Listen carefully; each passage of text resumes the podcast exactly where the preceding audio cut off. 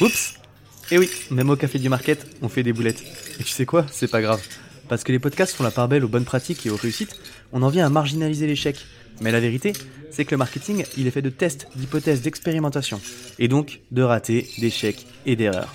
Pour dédramatiser tout ça et favoriser la créativité et l'expérimentation, je te propose de partir à la découverte de nos plus belles boulettes et des leçons qu'on en a tirées. Des histoires vraies, partagées de bon cœur par des marketeurs de tous les horizons. Et comme partager ses erreurs, c'est pas toujours évident, ça demande du recul et du courage, je t'invite à les découvrir avec bienveillance. Le podcast est soutenu par Pledzi, mon logiciel de marketing automation préféré que je t'invite à découvrir sans hésiter. Et maintenant, passons à l'épisode. L'histoire du jour t'est partagée par moi. Ouais, je les collectionne et je fais même pas exprès. Pour te donner un peu de contexte, je sortais d'une campagne de contenu très réussie. J'avais produit une série de contenus, blog, livres blancs, webinars, qui avaient donné de très bons résultats. Je me lançais donc sur le sujet d'après, plein de confiance, un peu pour faire le nombre et tenir mon rythme de publication. Première erreur.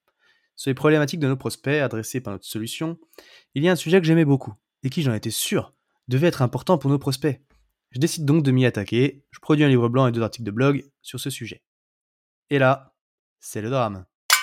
La campagne de distribution qui est menée ensuite est un véritable flop. Les résultats sont terribles. Le constat est sans appel, le sujet que j'ai choisi de traiter n'intéresse personne, ou en tout cas pas vraiment ma cible.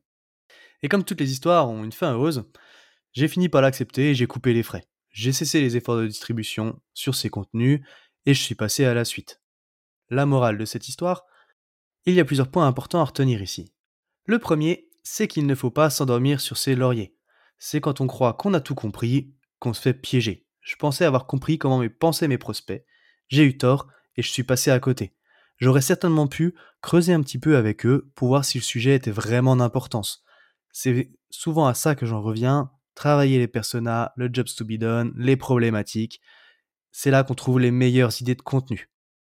Le deuxième point, c'est qu'on n'a jamais trop exploité un bon sujet. Une fois que je me suis rendu compte que ce sujet-là était un flop, je suis aussi revenu à ma précédente campagne qui avait beaucoup marché. J'ai recyclé les contenus qui avaient fonctionné, et ils ont continué à fonctionner. Donc j'aurais certainement pu les exploiter un peu plus. C'est ça le deuxième point que je voudrais mettre en avant.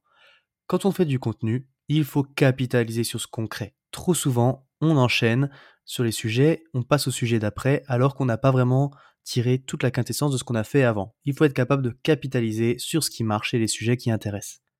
C'est déjà tout pour la boulette d'aujourd'hui, et on se retrouve très bientôt pour une nouvelle histoire. Et voilà pour aujourd'hui. Merci d'avoir écouté ce témoignage jusqu'au bout. Si la démarche t'a plu, n'hésite pas à partager de bonnes ondes à notre invité, car il faut du courage pour assumer ses erreurs. Pour soutenir le podcast, tu peux aussi laisser 5 étoiles sur Apple Podcast ou Spotify et partager l'épisode à tes collègues, ça m'aide beaucoup à le faire découvrir à plus de monde. Enfin, si toi aussi tu veux partager une anecdote, le lien vers le formulaire est dans la description de l'épisode, fais-toi plaisir. Merci pour tout et à bientôt au Café du Market.